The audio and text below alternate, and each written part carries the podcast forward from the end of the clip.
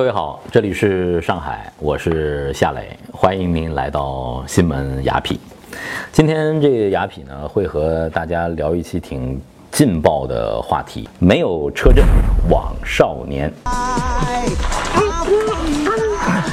我先下个霜。啊，不是，我我我我要的就就是阿凡达，就是阿凡达。反正呢，车震这件事情呢，对于我七零年之后出生的一代来说，其实是完全陌生的一个词汇。你想啊，我们出生和生长那个年代，只有公家有车，私人是没车的。我们那会儿没车。另外呢，我们呢，呃，七六年嘛，刚好呢，其实是中国剧烈转型的这么一个过程当中，其实对于性的观念，特别在早期的青少年的这个性启蒙的这个教育啊，都是非常非常缺乏的。你说我们那会儿青少年期间要去哪儿震一下啊，那简直是不可能、很难想象的一件事情。我记得我初恋的时候，第一次拉女孩的手，我还记得那种感觉，就是你碰到女孩子的手，我们一起放学推着自行车，我记得那天的那种眩晕。周围发生什么，其实我已经不知道了。我就像踩在棉花糖、踩在云彩上一样，那是我们对于异性、对于性的接触的初体验。但是我今天谈的这个车震啊，对于我们那个时候，的确的确真的是非常陌生的。我接触到这个词，其实是在自己有了第一辆车之后，我才知道什么是车震的。我的第一辆车是我自己送给自己的二十七岁的生日礼物，开着自己喜欢的车往城市边缘开，把车窗摇下来，想要逃离这个城市，逃离一些烦恼啊，可能是年轻人刚开始拥有汽车的时候的那种感觉。汽车代表着一种完全不同的生活方式。汽车进入家庭，在中国其实就是这二十年左右的时间，对吗？我们快速地进入到了一个汽车社会，特别是在大城市当中。那么，于是汽车变成了一种生活方式。呃，更多的年轻人开始接触汽车生活，那会带来什么变化呢？年轻，我不是说嘛，年轻就要啪啪啪嘛，对吧？年轻就要啪啪啪，那在汽车上啪啪啪就非常正常了。据说有这样的一个调查和数据啊，我没经过仔细的研究，但我是听别人说的，说，呃，在美国，百分之七十的青少年的第一次就发生在父母的汽车的后座上，这是很有可能的。人为什么要会去车震啊？当你好不容易的。呃，约到了一位自己非常喜欢的女孩儿，那么这个女孩儿呢也去赴约了啊，这是 dating，这是正式的见面啊，正式的见面呢，我们要有一个晚餐，也许去看一个电影。男孩嘛，需要这个装备嘛，是吧？他开着家里的车，有可能是爸爸的车，约会自己的女朋友，带着女朋友去这个城市里头看一看，感受美好的生活，这是太正常的事情了。两个美好的年轻的生命。相遇了，在荷尔蒙的作用之下，你们约会，四目相对，有说不完的情话。汽车里头放着你们喜欢的音乐，你们拥吻，就会发生车震的事情。虽然是很正常的一件事情，但是现在呢，就是车震啊，呃，为什么在主流的文化当中，它甚至是被在灰色地带的，呃，不太被。接受的这样的一种呃生活方式，包括我我自己不把自己当做老一辈啊，我跟这个八五后九零后是一波的，咱们是一波的啊。我对车震一点都没有觉得它是肮脏的、不好的。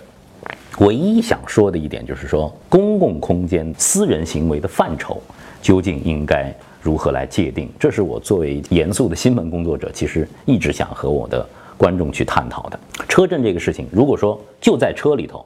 这是你们的私人空间，呃，你们的两个成年人之间的一个选择是不应该被干涉的，应该被尊重的。但是呢，往往很多的车震发生在了它不该发生的地方，比如说是路边儿，呃，发生在公共的停车场、公共空间里头的车震，我觉得就已经越过了道德的那一条底线了。包括前段时间不是炒得非常非常的热的一件事情吗？虽然说不是车震啊。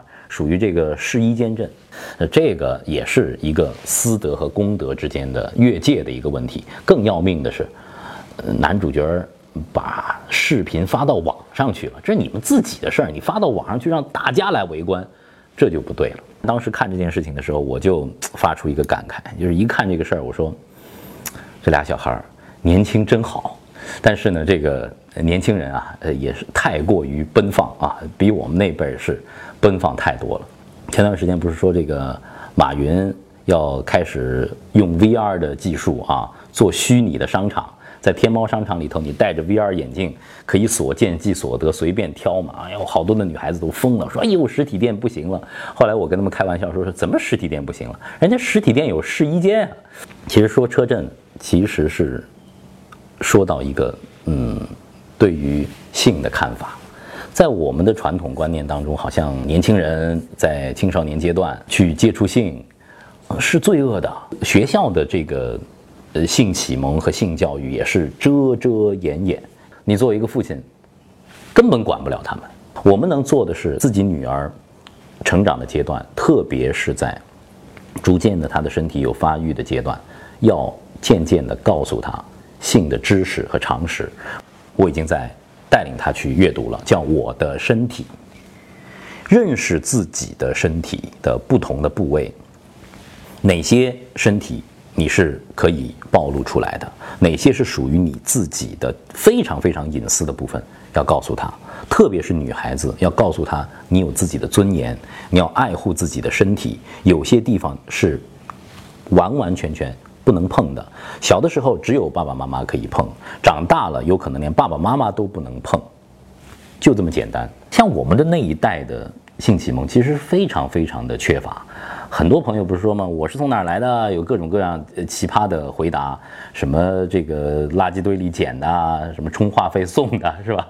各种各样的奇葩回答。我们那会儿虽然爸爸妈妈没那么奇葩，但是你都是糊弄过去。但其实现在的在很多西方的发达的国家，性启蒙的教育已经越来越早，而且呢，呃，做的非常的好。你的身体有变化，你有这样的需要，都是太正常的，不要去掩盖，不要羞涩，不要把它当做是一种罪恶。但是我们要注意保护好自己，女孩要保护好自己。作为一个男生，你以后如果你想成为一个绅士的话，你要保护好女孩。你不能在任何女孩不愿意的情况下去侵犯他。我有一个朋友，他跟我谈起了他女儿的事儿，说他女儿呢那个时候是在初中，初三了。他女儿，呃，和自己班上最帅的一个男生，哎，恋爱了。那个男孩高高的啊，学习成绩又好，他就踮起脚尖和那个男孩轻轻的吻了一下，而且还拍了一张照片，就发在自己的朋友圈里了。好家伙，这一下整个学校炸开了锅了。然后呢，喜欢那个男孩的女孩吃醋了，不干了，就开始拼命的投诉，说是他们怎么怎么着早恋啊，不行啊。然后老师啊、学校啊，这个校长一看，这还了得，穿着我们学校的校服呢，这不是给我们惹麻烦吗？说我们这个学学校这个校风不严，于是给他爸爸打了电话，你今天必须来，你的女儿犯了天大的错误了，这怎么能生活作风有问题？你得赶紧来学校，要写检讨。我们要进行全校大会。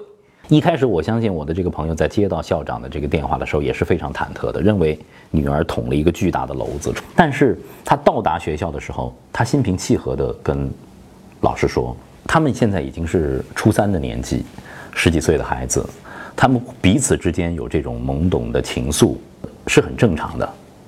你有吗？你有吗？你有吗？”当问了这个问题的时候，老师们说，是，但是他不该穿着校服，他不该把自己的这样的一种呃亲吻的照片发到这个朋友圈里头去，是不对的。我们要进行全校的批评。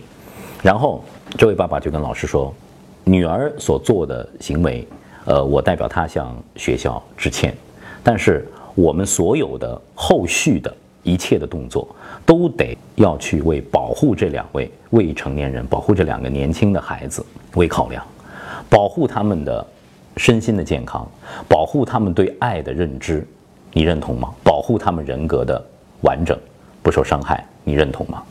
后来做了这样的一个沟通之后，学校的怒气在渐渐的消退，我自己是女儿，我也想做这样的爸爸，尊重他的选择。他是一个独立的生命，就算她是女孩，她有自己选择的权利。在很多时候，他们是你的孩子，也不是你的孩子。他们长到一定的程度，他们一定是要去经历和体验自己生命当中所要经历的悲欢的性的体验、爱的体验。这些初体验都是最终种植在人们内心的最初的种子。它是愉快的，那么以后也会是愉快的。他是罪恶的、羞耻的。那么，在他成年以后，在他面对自己的伴侣和妻子的时候，丈夫的时候，他有可能会影响他的一生。那天我是在播新闻的时候，是听哪个省的人大代表说是把婚前性行为认为是不要脸、犯贱，就包括在上海，我们也听过一位媒体红人是谁，我就不说了啊，说是什么这个处女之身是女孩子能够给婆家的最好的嫁妆。呸！两个字，呸呸；三个字，呸呸呸。我就是这么回答的。我觉得，这是对人的青春、对身体最大的不尊重。这是雅痞的价值观。很多的西方的年轻人在自己大学毕业之后会有一个毕业旅行，然后好多男孩女孩在私下就会说：“我们为什么要有这样的毕业旅行？”他说：“我就要找帅哥做爱，我就要。”找漂亮的女孩，这是他们的生命到了一定的程度之后，他们开始做这样的选择，他们开始有这样的需求了。那么作为社会，其实就是把公德私德把它切分清楚，告诉我们的年轻人：你们在享受你们的青春的身体和青春的灵魂的时候，你们要守住法律的底线，守住道德的底线。我还曾参加过一个 party。泰国的皮皮岛的月圆 party，俊男靓女在一起，白天潜水，在沙滩上玩打排球，晚上喝酒，然后呢，各自找房，找地方，有的在外头，有的在屋里，啪啪啪，年轻真好。呃，今天我们说没有车震枉少年，其实是我们在更年轻的时候，我们怀着一颗开放的心，怀着一颗呃去污名化的、去羞耻化的。这样的一种态度去看待性，去看待自己本身的这种需求，其实是更健康的。我们怎么样去呃释放身体当中的这种本真的需求？怎么样引导我们的下一代去一个更健康的方式去面对性、享受性，并且把性当做生活当中的一部分？这是一个。社会性的课题，既然大家要车震，那么就震吧。呃，关键是注意保护好自己，不要在公共场合影响到别人的生活，好好震，好好的享受年轻。